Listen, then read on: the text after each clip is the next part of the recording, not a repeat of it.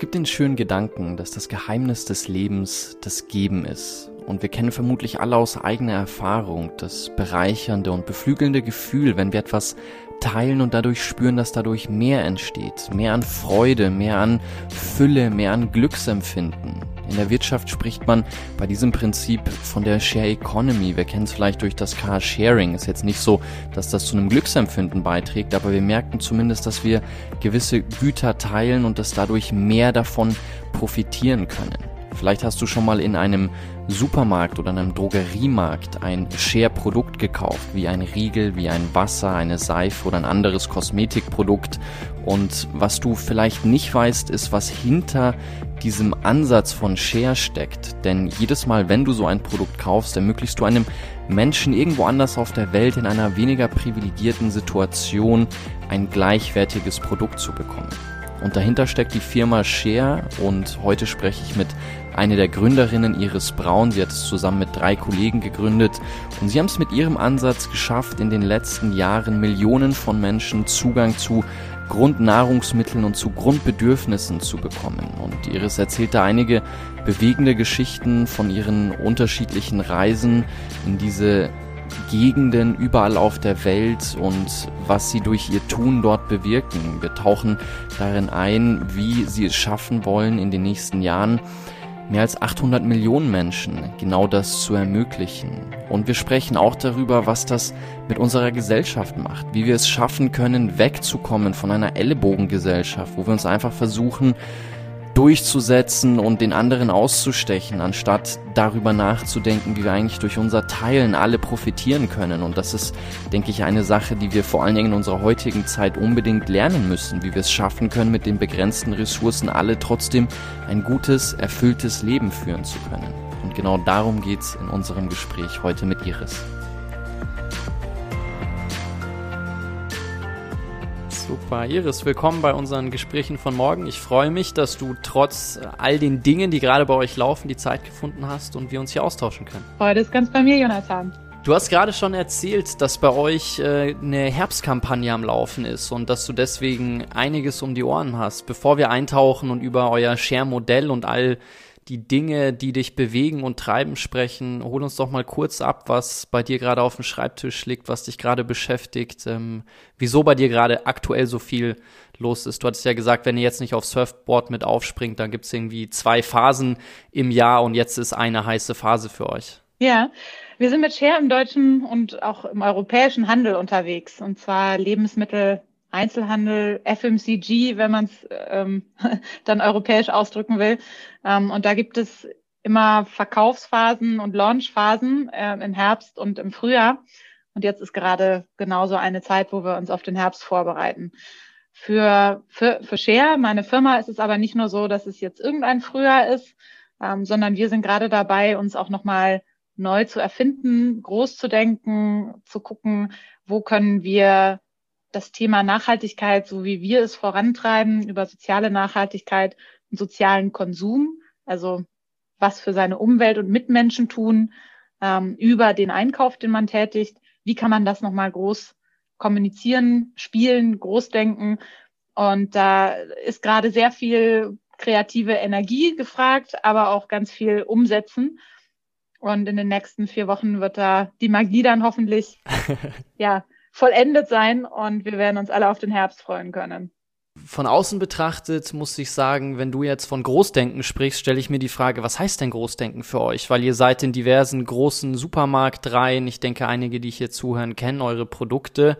Ähm, euer Modell kannst du ja gleich auch nochmal erklären, aber ihr habt Millionen von Menschen erreicht. Ihr habt es geschafft, dass auch durch euer Share-Ansatz, wo man ja ein Produkt kauft und dann ein Produkt dadurch geteilt wird, ähm, wirklich Millionen von Menschen auf der Welt geholfen wird. Wenn du jetzt von Großdenken sprichst, wie kann ich mir das vorstellen? Wir haben da immer so ein Bild im Kopf, wenn wir mit Leuten gerade jetzt auch sprechen. Und das Bild ist positiv und optimistisch, aber auch zeigt die Herausforderung. Wenn wir sagen, wir haben schon über eine Million Menschen in den Projekten erreicht, in unseren sozialen Projekten, jetzt seit drei Jahren, seit wir auf dem Markt sind, dann freuen wir uns da richtig drüber. Und das ist für uns auch was Bedeutendes und nichts wird das wieder kaputt machen. Das ist auf jeden Fall passiert und für uns ganz klar eine gute Sache. Aber wenn man das mal als eine Person darstellt und dann darstellt, wie viele Personen auch noch von akutem Mangel betroffen sind, sei es Nahrungsmittelmangel oder Zugang zu sauberem Wasser, Zugang zu Hygieneprodukten, dann sind wir da eher so in der Größenordnung von 800 Millionen Menschen unterwegs. Also wenn diese eine Million eine Person ist und man stellt 800 Personen daneben, dann wissen wir einfach, da ist noch richtig viel zu tun. Und wenn wir in dem Tempo weitergehen, wie wir es bisher gemacht haben, das fühlt sich nicht langsam an, aber das äh, ist halt auch nur ein Tempo, das wir bisher gegangen sind, äh, dann stellen wir fest, nochmal 800 Mal so viel Zeit haben wir nicht. Also dann müssen wir, wenn wir signifikant sein wollen, und das ist unser Gedanke, dann müssen wir da einfach nochmal einen Gang drauflegen. Und Großdenken bedeutet in unserem Fall und für uns, dass wir uns nicht verlieren in dem täglichen Chaos und den ganzen schon auch wichtigen Entscheidungen zu jedem einzelnen Produkt, ähm, sondern dass wir uns immer wieder die Zeit nehmen zu sagen, wie können wir eigentlich das Konzept und die Idee so weiter stärken, dass es Leute wirklich mitnimmt. Es kann immer mal sein, dass ein Produkt von uns noch nicht so optimal ist, wie es sein sollte. Äh, da gibt es ganz, ganz viele Firmen auf dieser Welt, die sich auf nichts anderes spezialisieren, um nochmal den Duft der Seife ein Stückchen zu verbessern oder nochmal die, die Grammatur der, des Lebensmittels nochmal genau anzupassen, zu preisoptimieren, den Geschmack zu verfeinern, die Rezeptur zu verändern. Da gibt es hunderttausend Themen, die da drunter liegen. Und daraus muss man sich ab und zu mal wieder rausnehmen und überlegen, was ist eigentlich der Leuchtturm, den wir nicht nur für uns haben wollen, sondern den wir auch wollen, dass die Menschen da draußen sehen. Und was können wir dazu machen, dass es gesehen wird? Und jetzt genau ist so eine Zeit, wo wir das tun wollen und wo wir uns überlegen, können wir vielleicht noch viel mehr in den Mittelpunkt stellen, die Idee anstatt jedes einzelne Produkt. Denn jedes einzelne Produkt äh, steht natürlich dann auch im ja im Konkurrenzkampf mit ähm, allen anderen Produkten. Aber die Idee ist eigentlich das, was uns einzigartig macht und das wollen wir noch viel stärker nach vorne stellen. Würde ich dir auf jeden Fall zustimmen. Ich meine, wenn ich in den Supermarkt gehe und mein eigenes Kaufverhalten beobachte und dann weiß, was ist die Story hinter einem Produkt. Ich nehme zum Beispiel mal Innocent Smoothies, da habe ich das Buch von denen gelesen mhm. und fand die Gründerstory einfach super inspirierend. Und wenn ich in den Supermarkt gehe, klar habe ich die Möglichkeit, zwischen gefühlt 30 unterschiedlichen Smoothie-Marken zu wählen, aber weil mich diese Gründerstory von Innocent eben so gepackt hat, kaufe ich halt Innocent Innocent Smoothies. Ja. Und ähnlich ist es, seitdem wir miteinander zu tun hatten. Ich meine, die Share-Produkte vorher, die kannte ich schon. Und ich glaube, wie gesagt, die meisten, die mal in einem Supermarkt waren, sind eure Produkte aufgefallen. Aber dadurch, dass man diesen persönlichen Bezug hat und auch wirklich versteht, okay, was steckt hinter diesem Share-Modell, glaube ich, ist das, wie gesagt, mit, mit der größte Hebel. Wie geht ihr das denn jetzt an, dass ihr sagt, mhm. oder welche Hebel könnt ihr in Bewegung setzen, um diesen Reach von, ihr habt eine Million Leute erreicht, wollt aber eigentlich 800 Millionen plus Leute da draußen erreichen. Was sind die Stellschrauben, die ihr da angehen könnt, um so einen Unterschied dann nochmal auch, auch in die Wege bringen zu können? Mhm. Da gibt es zwei Stellschrauben. Das eine ist, äh, wenn man sich das mit einer Maschine vorstellt, das ist die Mechanik. Ja? Und das sind letztendlich so Sachen wie, ähm, wo stehen wir überall, wie stehen wir in Regalen, ähm, wie ist unsere Distribution, also äh, und welche Produkte verkaufen wir. Also ähm, knapp gesprochen, ähm, Verkaufsstellen, Geografien, wo wir unterwegs sind. International ist ja mein, äh, das internationale Geschäft ist ja mein, mein, mein Hauptbeschäftigungsfeld eigentlich. Da schauen wir natürlich auch, wie wollen wir da weitergehen ähm, und, ähm, und welche Produkte stehen dort. Ähm, das ist aber nur die mhm. Mechanik. Der, der Geist in der Maschine für uns ist eigentlich die, die Kommunikation, die Geschichte. Wie erreichen wir Menschen? Und da ist ist für uns eine Sache klar geworden, die wir vielleicht so noch nicht, ähm, nicht wirklich gespielt haben, kommuniziert haben, ist, wenn ich mit jedem einzelnen Menschen spreche und dem erkläre, dass es so einfach sein, sein kann, Gutes zu tun, dann denken sich viele Leute, coole Sache, ja, auf jeden Fall würde ich das probieren. Natürlich kann ich aber und meine Kolleginnen hier nicht einfach mit jedem Einzelnen sprechen und das ja. erklären. Das heißt, der Zeitpunkt äh, und die Art, wie du Leute erreichst, wenn du das in großer Menge tust, ist natürlich ein anderer. Ich glaube, viele der Hebel, die, die andere Firmen und Organisationen oder Menschen anwenden, die kennen wir ja. ja das ist dann äh, aggressiv, polarisierend, populistisch, laut. Ähm, da verhält man sich anders, als wenn man es als Einzelperson tut. Und wir haben jetzt lange für uns nach einem Weg gesucht, wie wir auf Share-Weise kommunizieren können, dass das ein einfach ein wichtiges Thema ist, das wir haben, wie wir in gewisser Weise wahrscheinlich auch anecken müssen, um Aufmerksamkeit zu bekommen, aber wie wir das auf eine Art und Weise tun, die genauso positiv, optimistisch, lebensbejahend ähm, und, und ja nicht nur platt ist, äh, wie wir das bisher getan haben. Also unsere Kommunikation, ich würde sagen, als Marke, äh, das war uns auch von Anfang an wichtig, soll eine optimistische sein und keine, wo man den Zeigefinger hebt und sagt, warum hast du eigentlich dieses Jahr nichts gespendet? Warum hast du nichts getan gegen, den, gegen ja. die steigende Ungerechtigkeit und Ungleichheit in dieser Welt? Oder äh, was hältst du eigentlich davon, dass Leute in Afrika hungern? Das ist ja, das kennen wir und ich glaube, mehr davon wird die Sache auch nicht unbedingt besser machen. Unsere Kommunikation war also immer eine positiv gerichtete, eine optimistische und eigentlich auch getrieben aus unserer eigenen Erkenntnis, dass es unglaublich günstig und einfach für uns sein kann, Gutes zu tun. Dass man das den Menschen nur klar machen muss, damit sie mehr tun. So, das bedeutet aber äh, natürlich, dass sanfte Kommunikation und positive Kommunikation ähm, nicht immer äh, auch die ist, die am meisten wahrgenommen wird, ähm, weil einfach viele andere Kommunikationsarten, Möglichkeiten um unsere Aufmerksamkeit ja. äh, ringen. Ähm, so, und jetzt kommt der Punkt, wo ich ähm, richtig enttäuschend sein werde und dir einfach nicht sagen kann, was der Inhalt von unserer Kampagne ist, weil, das, ähm, weil ich sonst, ähm, weil ich sonst äh, gekreuzigt werde von meinen Marketingkollegen ähm, und weil es auch noch ein bisschen, bisschen ausgearbeitet wird.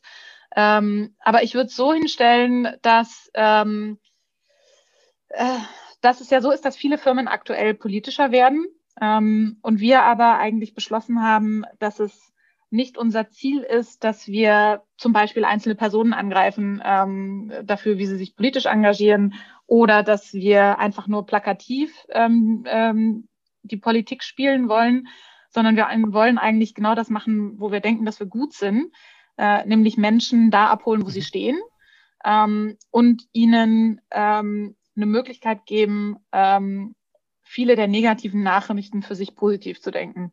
Und bevor es jetzt ganz kryptisch wird, ähm, es wird also bei uns im Vordergrund ähm, eine gesellschaftliche Fragestellung stehen, ähm, die unser aller Konsum mhm. betrifft ähm, und was wir täglich machen. Ähm, wir wollen aber nicht so, ja, in Anführungszeichen platt vorangehen, auch wenn ich verstehe, warum das viele Firmen machen. Ähm, einfach nur zu sagen, ähm, die Politik bringt hier nichts auf die Reihe. Ähm, ja was ja so eine Spielart ist, die viele Firmen jetzt gerade machen, äh, auf die eine oder andere Art und Weise. Ähm, und was ich auch nicht schlecht finde, ich finde es, finde es gut, wenn Firmen sich auch politisch darstellen. Ähm, aber es ist, äh, es ist eigentlich nicht unser Weg, weil es meistens eher destruktiv ist und weniger konstruktiv. Und vielleicht abschließend daran ähm, ein Gedankenanstoß, den ich immer wieder spannend finde, auch für uns äh, jetzt nicht nur als Share, sondern gesamtgesellschaftlich. Ähm, de, de, zum Thema Politik-Bashing auch. Ähm, ich fand das, fand das total spannend, als die ganzen Fridays for Future-Proteste ähm, noch liefen und Berlin, wo ich jetzt sitze, war sicherlich da ein großer Hotspot dafür, ähm, zu sehen, dass die Bewegung total kraftvoll war. Aber wenn man dann hingeschaut hat, was die Leute auf ihre Plakate geschrieben haben und wofür sie gestimmt haben, dann war da sehr, sehr wenig konkrete positive Vorschläge dabei. Also dann stand meistens da, was die Politiker nicht machen sollen, was wir nicht mehr machen dürfen, was nicht funktioniert. Ähm, und vielleicht noch die Message, dass wir auf Wissenschaftler hören sollen. Aber es sind, gibt wenige, ähm, die da wirklich konkrete positive Vorschläge geben. Und das versuchen wir anders zu machen und ihr versucht es anders zu machen, aber wie genau ihr es anders ähm, machen werdet, das ist eben das, was du nicht verraten, verraten kannst. Okay, verstehe. Aber das ist, mir brennt es unter den Nägeln, Jonathan. Nein, aber es ist, ich glaube, es ist eine ganz coole Idee. Es kann, äh, wir fangen an, das langsam mit Partnern so ein bisschen vorzutesten, die wir haben. Und äh, ich bin positiv überrascht, wie polarisierend das ist. Das ist doch auch was. Das heißt, es gibt nicht nur Leute, die es gut finden, es gibt auch Leute, die finden es richtig schlecht. Und das ist wahrscheinlich der das Gute daran. Kannst du was dazu sagen, welche Kanäle die wirksamsten für euch sind oder auch sein werden, so welche Kanäle ihr da bespielen wollt, oder ist die ganze Marketingstrategie top secret? Die, es ist ein bisschen top secret, ähm, aber ich kann dir auch sagen, dass wir auch den Stein der Weisen nicht gefunden haben. Insofern ähm, ist es so, dass wir für uns auf jeden Fall feststellen, wenn wir einfach nur die großen Kanäle nehmen, ähm, Fernsehen und ähm, Print, ähm, zum Beispiel die, die Out-of-Home-Plakate, also die, die großen Anschläge, die man überall sieht. Da werden wir ähm, mit unserer Unternehmensgröße nie in irgendeiner längeren Art und Weise mithalten können mit dem, was die großen Konzerne mhm. machen. Das heißt, ob diese Kanäle jetzt erfolgreich sind oder nicht, ähm, ist es für uns eigentlich gar keine Option, auf dem Spielfeld über längere Zeit ähm, in, in, in irgendeiner Art ähm, ernsthaften Konkurrenzkampf zu treten. Und wenn man das nur ein einziges Mal machen kann in seinem Lebenszyklus, ist die Frage, ob man es dann tun ja. sollte. Ähm, das heißt, da wird es immer wieder punktuell Aktionen geben und wir sind ähm, als, als soziales und nachhaltiges Unternehmen in der glücklichen Lage, dass es auch immer wieder Medienpartner gibt, die uns Fläche, Fläche geben wollen. Äh, wir sind zum Beispiel auch jetzt in zwei Wochen wieder im Fernsehen ähm, mit unserer, ähm, unserer Baumpflanzaktion, die wir mit, mit Rewe und mit Sat1 zu, zusammen machen. Ähm, und das ist cool, aber das ist für uns keine Dauerstrategie sondern eigentlich müssen wir genau in einem Marktplatz der Ideen ähm, sein, wo wir gewinnen. Das ist das Spannende und das ist das Spannende bei jedem ja. Startup. Äh, du kannst, äh, kannst nicht über den Muskel gewinnen, du musst es über die Idee machen. Äh, und insofern werden wir da sicher ungewöhnliche Marketingkanäle auch jetzt nochmal verstärkt ausprobieren ähm, und mehr über Aktionen, äh, Events und ähm, und ja, Social Media und Viral Marketing ähm, versuchen, Aufmerksamkeit zu bekommen. Alright, dann sind wir auf jeden Fall alle mal gespannt, ähm, wie das aussehen wird. Vor allen Dingen, nachdem du ja hier Fridays ein bisschen kritisiert hast, dass das nicht konkret genug war, was dann eure sehr konkreten Lösungsvorschläge sein werden. Ich bin, bin sehr gespannt. Aber lasst uns mal von eurer Marketingstrategie. Das bleibt wieder hängen. Das, ich, toll. Ich glaube, äh, die Zuhörerschaft, wenn du das jetzt in die Headline machst, wird die Zuhörerschaft zumindest rasant hochgehen wenn wir äh, sagen, Share kritisiert Fridays for Future. Äh, na, ich hoffe, das ist, kommt aber richtig an. Das ist äh, die, die Idee, die Gedanken und die Bewegung ist genau die richtige. Ähm, aber es passiert selten, dass Menschen tatsächlich positive Vorschläge bringen und vielleicht auch den Mut haben, das zu tun. Äh, und vielleicht auch die, die, die Ideen haben, was eigentlich genau zu tun ja. ist. Ähm, das ist ja und das finde ich als, als große Herausforderung. Und ich glaube, viele Menschen können sich auch gar nicht so tief in Themen reinfuchsen. Äh, also wenn wir als jetzt aktuelle Industrieteilnehmer äh, sagen, ähm, für uns ist das klar, dass wir eine, eine Reform des Recycling-Systems brauchen, weil sonst die Industrie auch nicht weiß, in welche Richtung sie laufen soll und im Zweifelsfall jede Maßnahme, die wir als Einzelunternehmen treffen, wirkungslos ist. Ähm, dann äh, weiß ich, was ich da für Paragraphen vielleicht mhm. sehen möchte, aber das kann man als, als äh, normaler Verbraucher auch überhaupt nicht leisten. Also so, um Gottes Willen. Jetzt bitte nicht sagen, dass die Leute alle ihre Zeit verschwendet haben und das sowieso eine blöde Idee ist. Das ist überhaupt nicht das, was ich, ich meine. Ich denke, die, die Kunst ist einfach das, was du angesprochen hast, das Konkrete, weil es gibt genügend Stimmen da draußen, die sagen, wir müssen jetzt Dinge anders machen. Und die große Frage, die sich jeder stellt, ist und jede stellt, ist, wo kann ich ansetzen? Was genau kann ich machen? Ja. Und ähm, ja, entsprechend bin ich da gespannt. Aber lasst uns mal über euer Modell sprechen, weil euer Claim ist ja, Teilen macht die Welt besser. Wo kommt das bei euch her? Also ihr seid ja ein Gründerteam, ich glaube, ihr habt zu viert gegründet. Wieso ist euch dieses ja. Thema Teilen so wichtig? Also es ist ja oft so, dass man von, von so Gründerstories erwartet, dass es den einen Moment gab, wo, wo uns dann wie Schuppen von den Augen gefallen ist, was die nächste große Idee ist. Und meistens ist das wahrscheinlich nicht der Fall.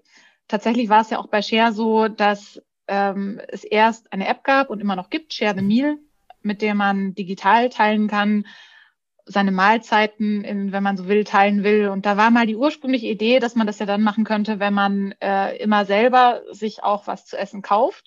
Ähm, zum Beispiel im Restaurant, dass man sagen könnte, hey, ähm, ich will jetzt meinen mein Mahlzeit teilen und dann gibt es da irgendwo einen, einen Knopf oder jedes Mal, wenn ich in einem Lokal bin, springt die App an und sagt, äh, du bist jetzt in einem Partnerrestaurant, möchtest du dein, dein Essen teilen? So wie man es vielleicht auch schon offline kennt seit langer Zeit. Es gibt so ein paar Restaurants, die das auch machen. Es gibt auch diese dann, bekannte ähm, italienische, napolitanische Tradition des Suspessus, oder? Ich glaube, das ist eine der ersten Formen, wo du einen mhm. Espresso kaufst, die glaube, die Mehrzahl ist Espressi, und dann kriegt eine Person, ja, genau. die da hinkommt, ähm, ich zahle praktisch zwei und dann kann jemand kommen und fragen, ob es da noch einen gibt, ja. ob jemand einen gekauft hat und dann kann ein Bedürftiger sich einen holen. Ich meine, dass das eine der frühesten Formen ist, oder? Ja.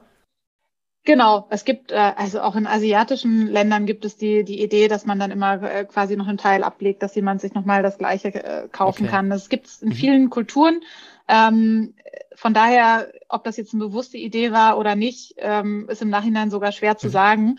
Ähm, es kam eigentlich aus der Arbeit bei, bei der UN heraus, ähm, wo die Idee war, wie kann man denn mehr Leute überhaupt sich dazu bringen, auch mehr äh, Individualpersonen ähm, an die UN spenden eigentlich hauptsächlich Staaten, ähm, mit Ausnahme von UNICEF, dem, der, äh, der Kinderorganisation. Wie kann man mehr Individuen dazu bewegen, ähm, dass sie sich über Spenden einsetzen, an, ähm, an der Ungleichheit in der Welt zu arbeiten? Und ähm, da war dann die erste Idee, äh, tatsächlich wahrscheinlich aus solchen Motiven und anderen ähm, getrieben, kann ich im Nachhinein gar nicht mehr so wirklich genau sagen, ähm, zu sagen, äh, lasst uns, lasst uns sowas machen. Und dann ähm, hat mein Mitgründer relativ schnell äh, festgestellt, dass das äh, ja, dass das mit den Restaurants gar nicht sich so umsetzen lässt und das auch keiner machen will von den Restaurants. Und äh, dann wurde es eben nur auf die App-Plattform gezogen. Share äh, ist dann daraus entstanden, weil wir dann festgestellt haben, das funktioniert als Gedanke auf jeden Fall, ähm, dass man eigentlich teilen nicht nur als was empfindet, wo man am Ende weniger hat, sondern wo man eigentlich auch was dazu gewinnt und was, was sich sehr gut anfühlt und was unser Gemeinschaftsgefühl stärken kann, das Verbundensein und das äh, Zusammen besser werden. Da sind also viele positive Konnotationen eh schon dabei. Und wenn man sich dann umschaut, das hatte ich vorhin auch ja kurz erwähnt, wie aber die, die Welt des Spendens traditionellerweise aussieht, dann ist das oft ein, eine Welt, die vielleicht nicht so positiv aufgeladen ist. Äh, und ja, diese Verbindung von ähm, Spenden quasi als Teilen darzustellen und das auch noch in den Kontext zu bringen, äh, wo man selber gar nicht mehr weniger hat. Ähm, das hat sich dann so langsam wie ein Puzzle zusammengefügt, wo wir am Ende gesagt haben, Moment mal, da ist doch eigentlich was wirklich Starkes da. Da ist doch so viel da, was wir heben können. Ähm, angefangen mit dem Gedanken, der immer stärker wird, dass die Menschen verstehen, dass irgendwas nicht läuft in unserer Gesellschaft, äh, aber oft nicht wissen, was sie tun mhm. können.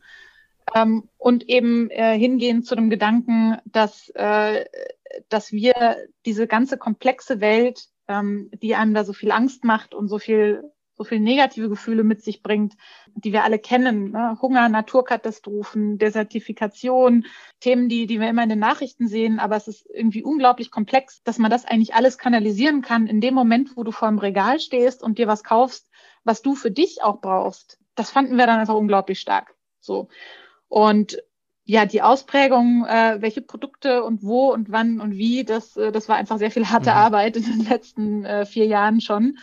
Aber im Endeffekt kommt es immer wieder auf diesen äh, Gedanken zurück, dass Menschen in dem Moment, wo sie mit anderen teilen, nicht nur in Deutschland, sondern weltweit, eigentlich das Gefühl haben, dass sie mehr haben am Ende. Und dass das was ist, was man wirklich groß machen kann. Und um das jetzt mal zu greifen, wenn ich als Endkonsumentin in einen Supermarkt gehe und dann ein Share-Produkt kaufe, was genau ist dann der Mechanismus dahinter? Also dieses 1 plus 1 ist ja total leicht zu verstehen. Ja. Aber sagen wir, ich kaufe einen Share Riegel oder eine Share Schokolade oder ein Wasser oder was auch immer, eine Seife.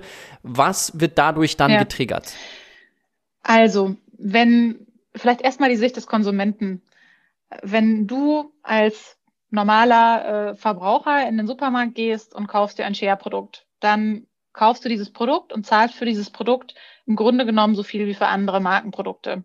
Auf der Rückseite des Produkts ist aber ein QR-Code. Dann, wenn du den abscannst, würdest du sehen, wie sieht die Mahlzeit aus, wenn wir jetzt bei Lebensmitteln sind, wie sieht die Mahlzeit aus, die gespendet wird, wo geht die hin, warum geht sie dahin. Da kann man also noch viel, viel mehr Informationen holen. Aber ganz konkret kann ich dann sehen, okay, hier ist jetzt ein, ein Produkt von Share und das ist das Produkt, das daneben liegt und dafür gespendet wird. In dem Moment, wo das Ding dann über die Kasse geht, ähm, streng genommen schon ein bisschen früher, wenn wir die Produkte ausliefern in die Supermärkte, ähm, nehmen wir aber einen Teil davon ab, von den Einnahmen, die wir davon haben. Und wir wissen mit unseren NGO-Partnern, wie viel es wirklich braucht, um diese Mahlzeit sicherzustellen mhm. und garantieren dann letztendlich der Kundin, dass wir dieses Geld nehmen ähm, und mit der Organisation die Mahlzeit auch umsetzen. Das heißt, bei uns gibt es dann ein Team intern, das mit der NGO im Austausch ist, das mit ähm, Auditoren im Austausch ist, ähm, wo ein sehr viel Kontakt dabei ist, dass wir wirklich zu jedem Moment wissen, was ist genau der Status unserer Projekte, was kommt dort an. Ähm, wir besuchen die Projekte, wenn möglich, aktuell schwierig, aber insgesamt machen wir das. Ähm, ansonsten wird es eben über externe Auditoren gecheckt. Ähm, also da ist sehr, sehr viel Austausch da, ähm, dass dann das Produkt, das gespendet wird, auch ankommt. Wie sieht dieses Produkt aus, das wir dann letztendlich kaufen? In den allermeisten Fällen äh, ist das jetzt natürlich nicht, und zwar wirklich nicht mal annähernd, das Produkt, das du jetzt kaufst, weil das macht ja dann auch äh, keinen Sinn zu sagen, wir stellen jetzt hier in Deutschland einen äh, Schokoladenriegel her und fahren den dann äh, irgendwo ans andere Ende der Welt. Ähm, und dann freut sich jemand, dass er einen Schokoladenriegel bekommt. Dann ist das zwar schön, aber für viele Leute, die sich damit schon lange beschäftigt haben, die würden dann als erstes sagen, macht man dann keine lokalen Märkte kaputt mhm. und wie ähm, und Transport, CO2-Fußabdruck und das ist uns allen bewusst und das ist auch das Feld, wo wir Expertise drauf haben. Das ist das, wo mein Mitgründer und ich äh, gearbeitet haben mehrere Jahre und, und das ist auch immer die Leidenschaft äh, einfach noch. Ähm, nein, es muss natürlich so sein, dass die Projekte auch lokal Sinn machen und deshalb in den allermeisten Fällen wird das Essen ähm, wird auch lokal angebaut, insofern das möglich ist. Da geht es also eher um lokale Umverteilung. Man kann es vergleichen mit den sozialen Sicherungssystemen, die es bei uns gibt. Also das Essen, das äh, in Deutschland über Sozialhilfe dann gekauft werden kann, das ist ja auch nicht unbedingt in Asien hergestellt. Ähm, aber es gibt halt an vielen Stellen keinen Staat, der das sicherstellen kann. So, deshalb versuchen wir eben die lokalen Märkte zu nutzen, um lokal Essen anzubauen ähm, und an die Risikogruppen zu geben. Ähm, wenn das nicht möglich ist, und das ist dann meistens in Krisengebieten, Flüchtlingslagern, ähm, Notfallregionen so, äh, dann kann es auch sein, dass spezielle Lebensmittel, die auf den Kontext angepasst sind, dann importiert werden. Das geht dann manchmal nicht anders. Aber es ist da schon mittlerweile sehr, sehr viel passiert und das Bild, das man vielleicht von Entwicklungszusammenarbeit im Kopf hat, von Menschen, die Säcke mit Lebensmitteln, die in der USA angebaut werden, wo dann noch groß irgendwie äh, USAID draufsteht. Also die gibt es auch noch, äh, muss man fairerweise sagen.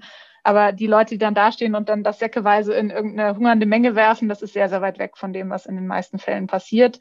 Und da hat sich glücklicherweise in den letzten Jahrzehnten viel getan. Weg von einem Verständnis zu reinen, gesichtslosen Hilfsempfängern und hin zu Menschen, die ja Menschen mhm. sind, die, die Bedürfnisse haben, ähm, die aber auch Vorlieben haben, die ihre Geschichte haben, äh, die einen Kontext haben und äh, die dann natürlich auch das Thema Nachhaltigkeit beachten müssen, diese Projekte und wo das Ganze hinführt. Also das ist so ein Thema, da bin ich immer froh, wenn mich dann jemand unterbricht, wie du zum Beispiel, Jonathan, weil ich könnte da jetzt noch stundenlang äh, mich in Geschichten verlieren, äh, wie wir auch unsere Projekte besucht haben und uns angeschaut haben, wie da ausgewählt wird, wer wirklich zum Beispiel Risikogruppen sind, wie über Satellitenbilder geschaut wird, wo kündigt sich die nächste mhm. Dürre an und, und welche Supply Chains muss man da von welcher Region wohin legen. Da ist ein, also da ist sehr, sehr viel Aufwand dahinter und das ist relativ weit weg von der Vorstellung, dass wir da einfach gönnerhaft vorbei checken und dann irgendwie einen Sack Reis vom Wagen werfen. Also insofern, ja, da, da hat sich was geändert. Ich würde Glück. gerne zumindest ein ganz konkretes Beispiel von einem Besuch von dir mal hören. Also was wirklich bei dir hängen geblieben ist, wo du sagst, es war sehr prägend und dass sich was getan hat, ich kenne das aus, aus eigener Betroffenheit. Mein Dad hat zwei Hilfsorganisationen in Südafrika aufgebaut. Ähm, wir sind auch da, zwei Brüder und ich äh, von, von mir sind dort groß geworden, haben das dort hands-on sehr, sehr häufig erlebt. Von daher würde mich von, von mhm. dir sehr interessieren, was eine Erfahrung war, wo du sagst, da hast du auch wirklich, und ich glaube, das muss ja mit das Erfüllendste sein, was es geben kann, wenn du mhm. siehst, wie das, was ihr hier in Deutschland macht, dort einen Einfluss hat. Ja, ja, es, es ist wirklich ein Gänsehautmoment. Es ist ein Gänsehautmoment vor allem, wenn man das Plus eins quasi in der Hand hat, vielleicht selber mhm. kocht, so wie es bei mir der Fall war. Ich komme gleich darauf. Und dann sich überlegt, okay, wow, und das ist jetzt nicht nur einmal passiert, sondern das ist in unserem Fall, äh, jetzt wenn ich an Lebensmittel denke, ähm, schon fast 15 Millionen Mal passiert. Das ist sicherlich, ja, es war einfach ein bewegender Moment. In meinem Fall, die, die letzte ähm, Projekterfahrung, die ich gemacht habe, war im Senegal, im Norden des Senegals. Traditionell, das ist die Grenze der Sahelzone, auch eine sehr, sehr trockene Region. Äh, wir haben dort ein Projekt, ich hatte kurz die Satellitenbilder erwähnt, das ist ein, äh, ein Notfallpräventionsprojekt zum Teil, wo schon im, in der Saison vor dem Projekt sich abgezeichnet hat, dass hier zu wenig Regen fällt in vielen Gebieten, dass es zu einer Dürre kommen wird und dass man die, die Versorgungssituation der Bevölkerung im Auge behalten muss.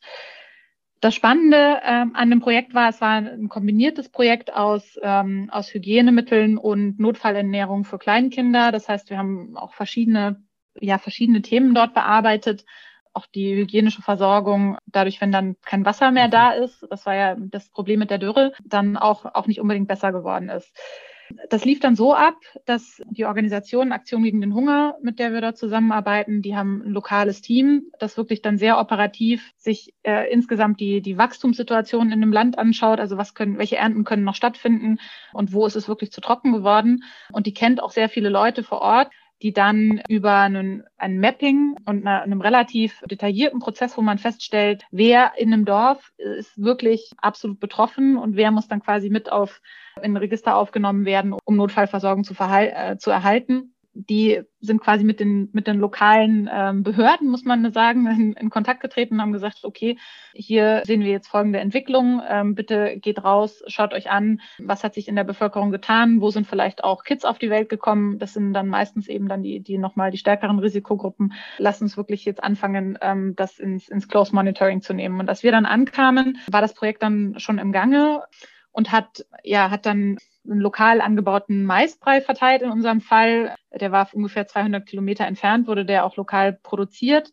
der dann speziell an Mütter ausgegeben wurden, äh, die, die Kinder hatten und Schwangere, weil dann eben festgestellt wurde, okay, ähm, in dieser Region wir dann gerade waren, da sind äh, in vielen Fällen die, die Männer auf der Suche nach Arbeit weiter gewandert, migriert. Das ist auch schon traditionell dort so, dass man das für, äh, für eine Saison macht oder für gewisse Zeit. Ähm, aber dadurch, dass die, die Trockenheit so stark zugenommen hat, müssen sie viel länger wandern, viel weiter weg und viel, viel länger von zu Hause wegbleiben. Und das hat dann wirklich auch mehr und mehr Hungersnot ausgelöst. Das Bewegende, Spannende und eigentlich auch total für mich ja, frappierende an einem Projekt war, dass man da wirklich sehr stark den Zusammenhang gesehen hat zwischen Klimawandel und der und Ernährungssituationen, mhm. Migrationssituationen und dem, der Veränderung der Lebensweise ja. einfach. Also das war eine Bevölkerung, eine Gegend, wo ähm, viele Leute Vieh anbauen und da auch immer unterwegs waren. Aber auf einmal, oder ja, nicht auf einmal, sondern wirklich schon, also Klimawandel live, seit ungefähr zehn Jahren wird es jedes Jahr sichtbar schlimmer dass man einfach da, wo man vorher hingezogen ist, da ja. wächst nichts mehr. Ja? Den Leuten wird die Lebensgrundlage ja. entzogen. Und das war einfach wirklich krass, das zu mhm. sehen, weil man das bei uns, glaube ich, in Deutschland, wenn dann so mitbekommt, dass man sagt, oh, schon wieder ein Rekordsommer und ich konnte länger auf dem Balkon bleiben. Aber wenn die äh, wirklich deine Wasserstellen, die du hast, äh, nicht mehr tief genug sind und es Jahr für Jahr schlimmer wird ähm, und Jahr für Jahr die Leute an Orte gehen, wo sie äh, vor fünf Jahren noch, noch Gras gefunden haben für ihre Tiere und jetzt nicht mehr, dann ist das schon relativ beeindruckend, weil man sieht ja die ganze Landschaft. Und was dann aber auch beeindruckend ist, ist eben genau das zu sehen, wie detailliert dann auch erfasst wird und, äh, und die, wie viel Kommunikation da ist, um wirklich zu erfassen, was brauchen die Leute mhm. jetzt und welche Projekte kann man aufsetzen, damit sie sich in Zukunft vielleicht noch mehr selber helfen können. Ähm, dieser Teil ist meistens auch mit angeschlossen, wo es geht. Und da war zum Beispiel vor Ort, wo du quasi, man könnte das mit, mit unseren Landstrichen, die es in Deutschland ja auch gibt, äh, wo auch Strukturwandel stattfindet, da ist eben das auch, hat auch das stattgefunden. Und das war auch Teil der Projekte, dass Leute zum Beispiel angefangen haben, sich mehr auf, auf andere Gewerbe zu mhm. fokussieren, die vielleicht dann eine Starthilfe bekommen haben. Man könnte es bei uns Startup-Unterstützung ja. nennen. Ja, also da gab es eine lokale äh, Dairy-Fabrik, die dann dort aufgebaut wurde, weil man festgestellt hat, eigentlich wurde da aus der Milch, die in den, von einem Vieh gegeben wurde, nichts höherwertiges gemacht. Aber man könnte ja da eigentlich was aufbauen. Und dann waren wir, saßen wir da mitten in der, im, äh, im Norden Senegals, irgendwo im Nichts, wo es wirklich auch, muss ich sagen, dann auch relativ verdorrt aussah schon. Ist dann eben auf einmal eine Fabrik gebaut worden und wir konnten sehen, ähm, wie ja der Versuch da stattfindet, auch, auch lokal ein Gewerbe aufzuziehen, andere, anders zu denken, umzudenken. ja, und wieder Arbeitsplätze auch mhm. zu schaffen. Ja. Und, ähm, und ich glaube, an dem Punkt schließt sich dann der Kreis für mich, dass ich zum einen sicherlich dachte, wow, was für ein bewegender Moment, dass ich wirklich sehe, wir helfen hier Leute mit dem absolut Überlebenswichtigsten. Und auf der anderen Seite, es sind aber auch Menschen wie du und ich. Es sind Menschen, die bewegen viele der gleichen mhm. Dinge.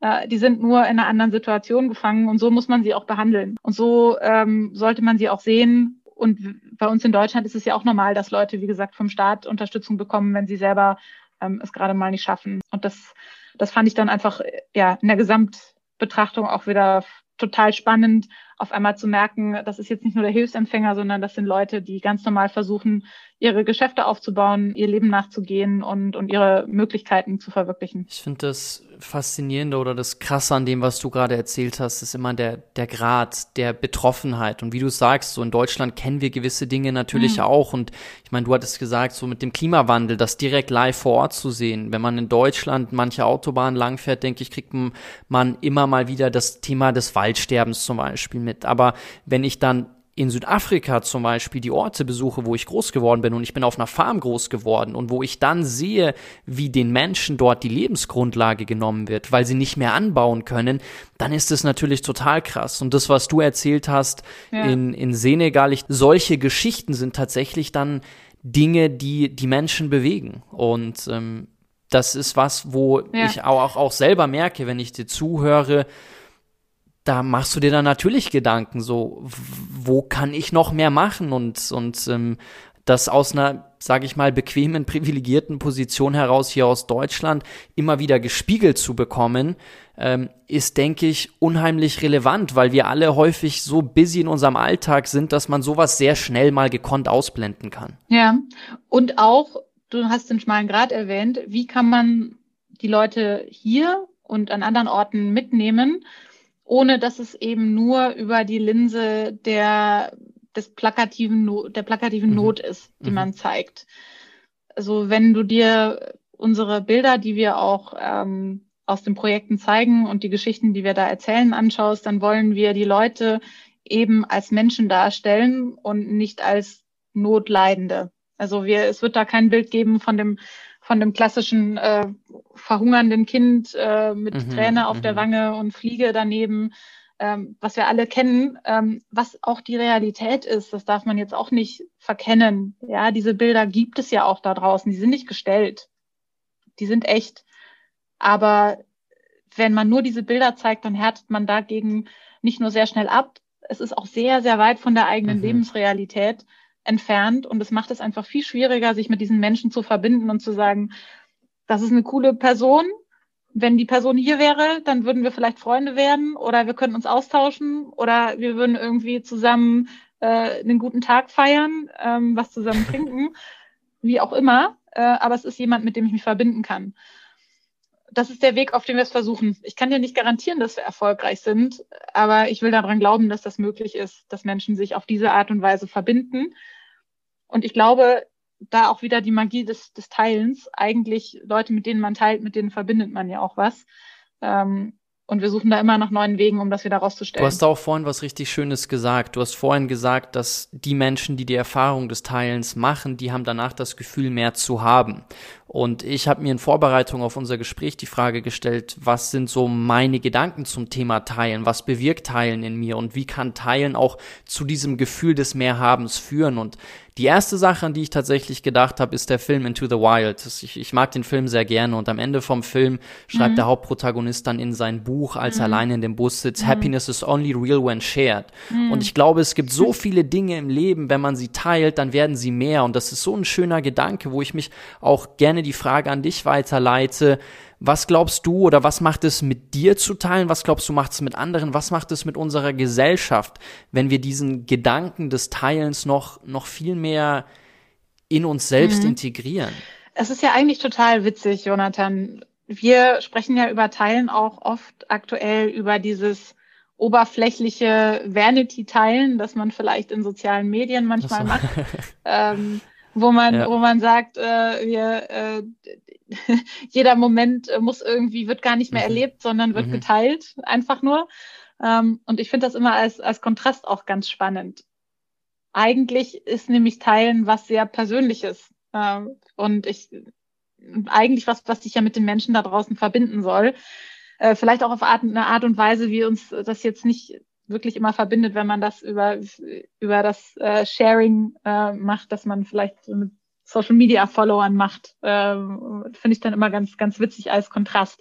Also insofern, ähm, ich würde mir wünschen, dass es wirklich mehr Teilen gibt mit Menschen, ähm, mit denen wir auch einen emotionalen Moment haben können, also wo wir, wo wir die Freude des Teilens auch auskosten können. Wenn man einfach nur in die Leere hinaus teilt, dann äh, ja, macht man das irgendwie für sich.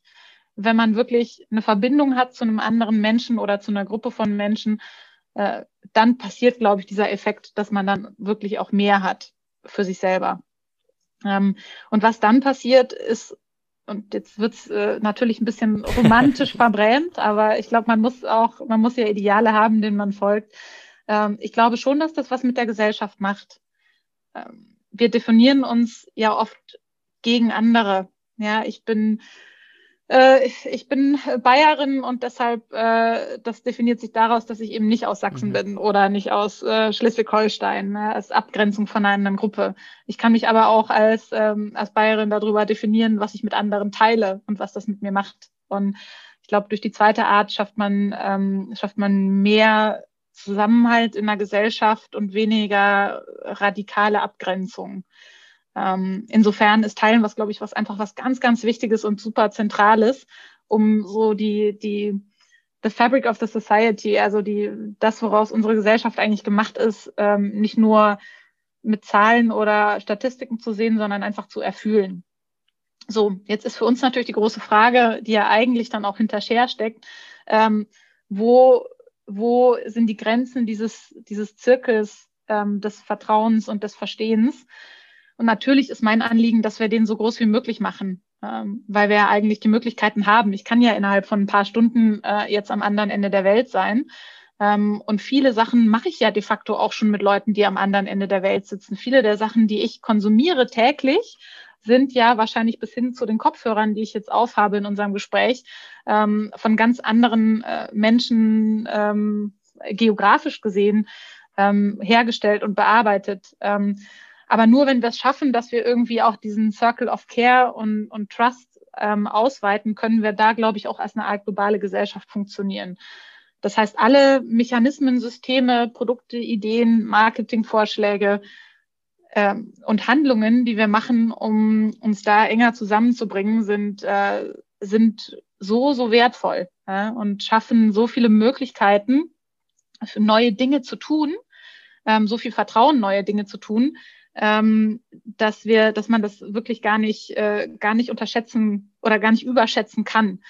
Ähm, und ja, insofern einfach zusammen reduziert, jetzt habe ich lange geredet, ähm, teilen schafft Vertrauen. Und Vertrauen brauchen wir in einer Gesellschaft, die global funktionieren soll, auch auf globaler Ebene. Das ist ein schöner Gedanke. Ich will auch den Gedanken der Inklusion, den du angesprochen hattest, gerade ähm, gleich nochmal aufgreifen. Aber du hast auch gerade eine andere Sache angesprochen, und zwar so ein bisschen dieses, diese Widersprüchlichkeit oder zumindest ähm, dieses Teilen in sozialen Medien, wie das eigentlich ein ganz anderes Modell mhm. vom Teilen ist. Und eine Sache, wo ich zumindest auch einen gewissen Widerspruch erkenne, der aber gar nicht da sein muss, ist, wenn wir so viel über Share Economy sprechen. Also das heißt ja immer diese teilende Economy, wo, wenn man sich die Wirtschaft anschaut, Erfolg eigentlich häufig immer noch dadurch entsteht, dass man eben nicht teilt. Obwohl die Spieltheorie und viele andere Sätze ja zeigen, wenn es immer nur einen Gewinner gibt und man Monopole schafft, dann kann Wirtschaft ja eigentlich langfristig gar nicht stattfinden. Aber was ist deine Haltung zu diesem Share Economy Thema? Ist das was, wo du einen Widerspruch siehst oder ist das was, wo du sagst, das kommt jetzt erst gerade und ist in den Kinderschuhen und müsste noch viel größer eigentlich in unserer Wirtschaft, so wie wir sie heute erleben, flächendeckenden Einzug finden? Mhm. Jetzt spricht ja so ein bisschen die Ökonomin in mir. Ich bin auch Volkswirtin vom Hintergrund und, und finde es total spannend auf eine ganz nerdige Art und Weise, was du gerade gesagt hast. Ich glaube, du hast zwei Themen, da habe ich jetzt rausgehört. Das eine ist ähm, diese Economies of Scale, die unglaublich zunehmen in der jetzigen Welt und durch die wir auch so viele, insbesondere Tech-Firmen sehen, die äh, in ja, Winner-Takes-All-Märkten sind. Also da ist irgendwie der Erste, der kämpft sich dann aggressiv oder der, der sich am aggressivsten durchkämpft. Mm, und der holt dann auf globaler Ebene einfach die, die gesamten Profite ab. Und das Zweite, ähm, was ich aber ein bisschen separat davon sehe, ist das Thema, was eigentlich den, den Shared Economy ähm, Firmen, glaube ich, grundsätzlich auch zugrunde liegt, nämlich dass, ähm, dass es gewisse Ressourcen gibt, die man teilen kann mhm. ähm, und die dadurch viel effizienter genutzt werden können. Es gibt, glaube ich, jede Menge Berechnungen dazu, dass wenn wir alle den Lebensstandard erreichen wollen, den wir gerade hier in Deutschland ähm, in vielen entwickelten Industrien haben, dann gibt es einfach nicht genügend Stuff, genügend Zeug auf der Welt, um das zu realisieren. Ja, also die ganzen Häuser, Straßen, Autos, Infrastruktur insgesamt, Dinge, die wir alle gebaut haben für uns in Deutschland, die können wir in der Art und Weise äh, nicht replizieren überall auf der Welt. Natürlich ist aber wünschenswert, dass wir alle einen guten Lebensstandard haben. Und Shared Economy ist für mich eine Möglichkeit, wie man Ressourcen effizienter nutzen kann. Ganz neutral gesprochen. Ähm, das ist quasi die, ja, das ist quasi die Software, ähm, die, die, die da äh, uns helfen kann, Dinge effizienter zu nutzen. Und dann gibt es dahinterliegend ja aber noch die Art und Weise, wie die angewandt wird. Und das ist halt in, ähm, in, in, in Wirtschaftssystemen so, dass äh, das oftmals dieses Winner-Takes-All-Prinzip verursacht.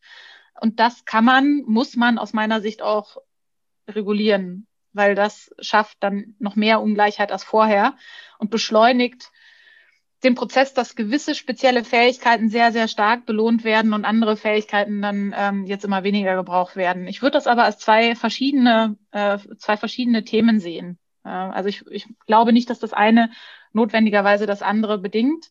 Ähm, aber ich glaube, dass es eine ganz, ganz neue Herausforderung bringt für den Staat, ähm, für überstaatliche Systeme auch, wie man sicherstellen kann, ähm, dass dann eben nicht mit rasanter Geschwindigkeit ähm, die ganzen Erträge aus diesen eigentlich genialen Ideen und der eigentlichen gesellschaftlichen Entwicklung dann nur bei sehr, sehr wenigen Leuten landet. Ganz konkret, ähm, ich bin super froh, dass jetzt die ersten Ansätze gerade aus den USA wieder äh, zum Leben gerufen werden, ähm, um zum Beispiel das Thema Besteuerung auf globaler Ebene auch nochmal anzugehen. Ähm, das ist längst überfällig, weil viele der Sachen, die, ähm, wo sich Wirtschaftssysteme ihren Weg bahnen und überstaatlich arbeiten, da sind die Staaten einfach gar nicht hinterhergekommen. Das ist ein Riesenkoordinationsspiel und irgendjemand muss da mal anfangen, den ersten Schritt zu machen. Oftmals ist das halt immer noch die USA äh, und ohne die geht es an manchen Stellen dann einfach nicht. Ähm, insofern bin ich da froh, dass wir wieder ein paar Leute dort sitzen haben, die das anscheinend verstanden haben. Du hast doch viel über Nachhaltigkeit gesprochen und wenn ich dir jetzt zuhöre, ist das ja auch was, was unumgänglich ist. Würdest du sagen, dass eine Share Economy in Kombination mit einer zum Beispiel Kreislaufwirtschaft ein zukunftsfähiges, tragbares Wirtschaftsmodell sein könnte, wo du sagst, das ist genau das, was jetzt gefördert werden müsste? Auf jeden Fall. Also Kreislaufwirtschaft ist ein total äh, spannendes Buzzword, ja, muss man ja auch sagen. Ja. Ähm, aber ein super wichtiges. Äh, und ähm, eine ne gute Freundin von mir, ähm, Shoutout Marianne Kuhlmann, die äh, hier in, in Berlin auch ein, ein Circularity-Netzwerk aufgebaut hat und da viele spannende Themen macht. Ähm, die hat auch immer wieder die wahrscheinlich von irgendjemandem geborgten ähm, Slogan, äh, zieht sie immer wieder hervor, dass unsere Wirtschaft ja auch was ist und alles, was wir um uns sehen, was wir einmal so geschaffen haben als Menschen und deshalb liegt es ja auch in unserer Fähigkeit, das wieder zu verändern. Um, und für Circularity äh, oder für, für Circular Economy ist es ähm, wirklich auch notwendig, dass man nochmal neu denkt, wie Wirtschaft aufgezogen ist. Und da ist es, glaube ich, auch noch mehr als das, was ich gerade gesagt habe, dass man äh, Regulierung anpassen muss an der einen oder anderen Stelle, sondern da braucht es wirklich Leute, die radikal anders denken, wie man, ähm, wie man Geschäftsvorgänge aufbauen kann. Ähm, hin von ja eben einer linearen Überlegung, da, wo man sich nicht drum kümmert, was letztendlich mit dem Müll passiert, ähm, zu nur als Beispiel genannt ähm, modularen Systemen, wo du Häuser nicht nur auf, sondern wieder abbauen kannst, mhm.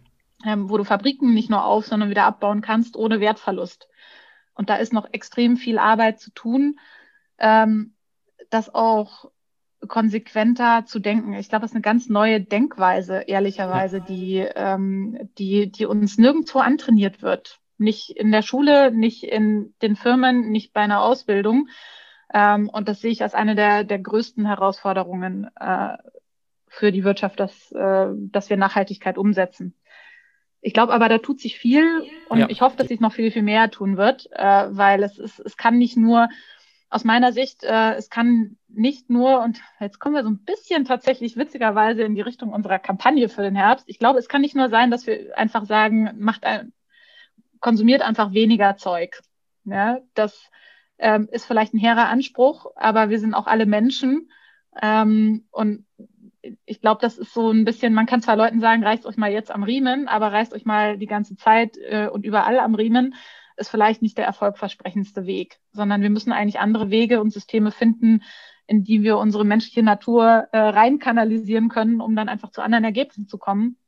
Circular Economy ist sicherlich ein wichtiger Weg dorthin. Ich finde es ganz spannend, der Zeitpunkt, in dem wir gerade als Startup-Unternehmer unterwegs sind, weil so ein Umbruch stattfindet und ein Umdenken stattfindet. Und ich finde, es gibt ganz viele tolle, positive Beispiele da draußen in der Welt, an denen man sich dann auch orientieren kann. Und ich denke, eine Sache, die auch sehr wichtig ist, ist die Frage natürlich, was für eine Führung und was für eine Kultur in Organisationen gelebt wird, weil um ein Umdenken in der Wirtschaft stattfinden lassen zu können, damit das überhaupt greifen kann, denke ich, ist auch die Frage natürlich total relevant, wie wird geführt und was mich bei euch interessieren würde, wie tragt ihr die Ansätze, die ihr nach außen hin, ähm, ich will nicht sagen predigt, aber die man mit euch assoziiert, wie tragt wie finden die bei euch in eurer Unternehmenskultur, in eurer Art, wie ihr führt, ähm, wie, wie finden die dort statt? Ja, das ist echt äh, für mich ein ein Punkt, wo wir noch nicht da sind, wo wir eigentlich hinwollen, ähm, weil ich glaube, konsequenterweise bedeutet das natürlich auch, Unternehmen nochmal anders zu denken. Wenn man von einer klassischen, einem klassischen Konzern jetzt zu uns ins Büro kommen würde, würde man auch schon merken, dass was anders ist. Also da bin ich ganz überzeugt. Das ist schon, schon was, das mehr ist als die Leute haben halt Hoodies an statt Hemden. Ähm, also da liegt auch irgendwo was in der Luft und die Art und Weise, wie wir zusammenarbeiten, ähm, platt gesagt, die Kultur ist auch eine andere. Ähm, ich glaube aber, es gibt da Unternehmen, die auch noch viel, viel weiter denken und sich auch viel mehr darauf fokussieren, wie sie intern äh, eine neue Arbeitswelt leben können. Also Holocracy ist ja ein Konzept, das jetzt äh, mhm. gerade viel ähm, viel besprochen wird. Ähm, es gibt das ganze Thema, wie viel Basisdem, also grundsätzlich auch wie viel Basisdemokratie ist in Unternehmen gut, ähm, wie viel förderlich, wie viel ähm, braucht man unbedingt. Ähm, das sind Themen, auf die wir uns inso, mit denen wir uns insofern beschäftigen, dass wir natürlich immer im Hinterkopf haben, ähm, dass für uns soziale ähm, Gerechtigkeit was total Wichtiges ist und unsere gesamte ähm, äh, Sherry-Truppe, also unsere Belegschaft, äh, ist da auch sehr aktiv. Äh, das würde ich sagen, das ist definitiv einfach schon mal anders reingewebt in unsere ganze, in unsere ganze Unternehmung. Ähm, ich glaube aber, wenn man ähm, the future of work, wie es ja irgendwie oft so plakativ gesagt wird, erfinden will, dann muss man sich auch sehr intensiv mit, äh, mit der future of work beschäftigen. Und aktuell kriegen wir das, glaube ich, noch nicht in dem Maße hin, ähm, da den Fokus drauf zu haben. Also das ist wirklich Arbeit, ja, ja. weil dann musst du aktiv ja Dinge anders machen, als du es von allen, die irgendwo schon mal gearbeitet haben und die jetzt bei dir dazukommen, auch äh, erwartet und gespiegelt bekommst. Ähm, und das ist, ist richtig anstrengend, würde ich sagen. Also wir unternehmen da immer mal wieder Versuche zu sagen, lass uns alternative ähm, Gremien haben, wie die Mitarbeiterschaft noch mehr Dinge bestimmen kann, wie wir ähm, äh, zum Beispiel auch Feedback aus dem Team noch effizienter holen. Das sind dann eher technische Lösungen, dass man verschiedene Tools verwendet, ähm, verschiedene Befragungsmethoden, um irgendwie so ein Ohr dran zu haben an, den, an dem Miteinander. Ähm, aber es ist dann ehrlicherweise doch einfach mehr als Tools, äh, wenn man da was Radikales umsetzen will. Und ich würde mir wünschen, dass wir da ähm, noch mehr machen, muss aber gleichzeitig auch einfach ganz offen gestehen, äh, das ist eine Baustelle, die muss man, die kann man auch nicht so ein bisschen machen, mhm. sondern das ist dann recht radikal. Und da bewundere ich die Unternehmen, die da ihren Unternehmenszweck zum Teil auch schon drinnen sehen, neue Wege intern zu gehen.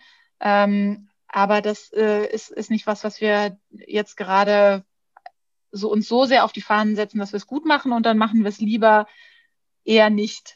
Ja, also dann sagen wir, okay, gut, lass uns lieber gucken, dass wir mal schauen, ähm, wie gut funktionierende Unternehmen sonst so funktionieren und dass wir da Strukturen aufbauen, ähm, die äh, eine klare Rollenzuweisung zum Beispiel haben und äh, eine klare Teamstruktur und ähm, festgelegte Aufgaben und gute Prozesse. Und das sind alles Sachen, die sind unglaublich langweilig, gar nicht revolutionär.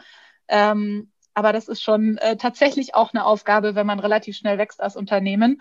Ähm, und ich würde total gerne dann, wenn, wenn wir das Gefühl haben, dass wir nicht untergehen, mit, ähm, mit Menschen reden, die in ihrem Unternehmen mehr bewegen. Ja, es ist ja auch ein wahnsinnig komplexes Thema. Ich meine, du hast gerade Future of Work genannt. Es ist ja eigentlich Future of Organizations, Future of Leadership. Da sind ja so viele Sachen, die da mit reinspielen. Du hast ja bei uns bei einer Lernstaffel auch mitgewirkt, wo wir bei uns bei Vermorgen das Thema Nachhaltigkeit, neue Wirtschaftsmodelle aufgreifen. Ein weiteres Thema, ja. mit dem wir uns gerade sehr intensiv befassen, ist das ganze Thema rund um Inklusion. Ich finde es ganz spannend, dass so große auch Investfirmen wie zum Beispiel BlackRock, Goldman Sachs und so angefangen haben zu analysieren und auch wirklich festzustellen, dass Teams, wo Inklusion, Diversität ganz stark gefördert wird, deutlich besser performen und sie deswegen auch anfangen, mehr in diese Bereiche zu investieren und zu sagen, wir fördern das. Auch wenn es vielleicht nicht das richtige, in Anführungszeichen, Motiv ist, weil es ein rein ähm, wirtschaftliches äh, Motiv ist, aber es ist trotzdem schön zu sehen, dass das jetzt auch mal klar belegt wird. Bei euch, wenn ich auf der Website bin, dann ähm, stelle ich mir einmal die Frage, wie dieses Inklusionsthema vielleicht auch aus deiner Erfahrung, du hast ja mit drei, drei Männern zusammen gegründet. Ähm, bei euch finde ich ja auch die Anzahl der Hunde, der Mitarbeiter, Mitarbeiterinnen. Ähm, ja. wie, wie wird bei euch dieses Thema der Vielfalt gefördert? Ich glaube tatsächlich, das kam, äh, das kam einfach wirklich aus der, aus unseren Mitarbeitenden äh, so richtig herausgesprudelt, als die, die öffentliche Diskussion auch lauter geworden ist und wir uns selber den Spiegel vorgehalten haben und ähm, dann zum ersten Mal gemerkt haben, okay, wir beschäftigen uns mit Themen, die sehr äh, inklusiv sein sollen eigentlich, jetzt global gesehen und in der Gesellschaft gesehen. Ähm, aber wir haben uns da noch nicht wirklich aktiv Gedanken gemacht für, für unsere Zusammenarbeit. Ähm, und damit will ich nicht sagen, dass jetzt Leute auf uns zugekommen sind, gesagt haben, sie sind, äh, sie, sie fühlen sich jetzt irgendwie radikal ähm, auf irgendeine Form diskriminiert oder ausgeschlossen oder es, es gibt hier in irgendeiner Form aktive Diskriminierung, das nicht. Aber es ist für uns ein Prozess gewesen, ich würde sagen in den letzten zwei Jahren jetzt schon, uns hinzusetzen und zu sagen, wie sieht's denn eigentlich wirklich aus mit unserem Anspruch, aktiv was besser machen zu wollen mhm. in der Welt, insbesondere mit dem Thema Gleichberechtigung. So, und da haben wir ein Diversity-Team, das sich mehr dann auch ja spontan eigentlich, würde ich sagen, formiert hat, als wir da einmal angefangen haben, drüber zu, zu sprechen. Dann hat das sehr viel Energie freigesetzt, weil wir de facto auch Menschen bei uns an Bord haben, die äh, auf ihre Art und Weise sehr divers sind Mhm. Auch wenn es jetzt zum Beispiel nicht divers ähm, auf Basis der Hautfarbe ist. Ähm, also hatten wir auch verschiedene Hautfarben im Team, wechselt aber immer mal so durch und wir sind wahrscheinlich, wir bilden die Welt jetzt noch nicht ab in, in unserem Team. Aber es gibt viele andere Diversitätskriterien, die, die da schon sind. Und die Leute, ähm, die dann gemerkt haben, ach, jetzt thematisieren wir das auf einmal mal, die sind dann sehr aktiv geworden. Das finde ich super.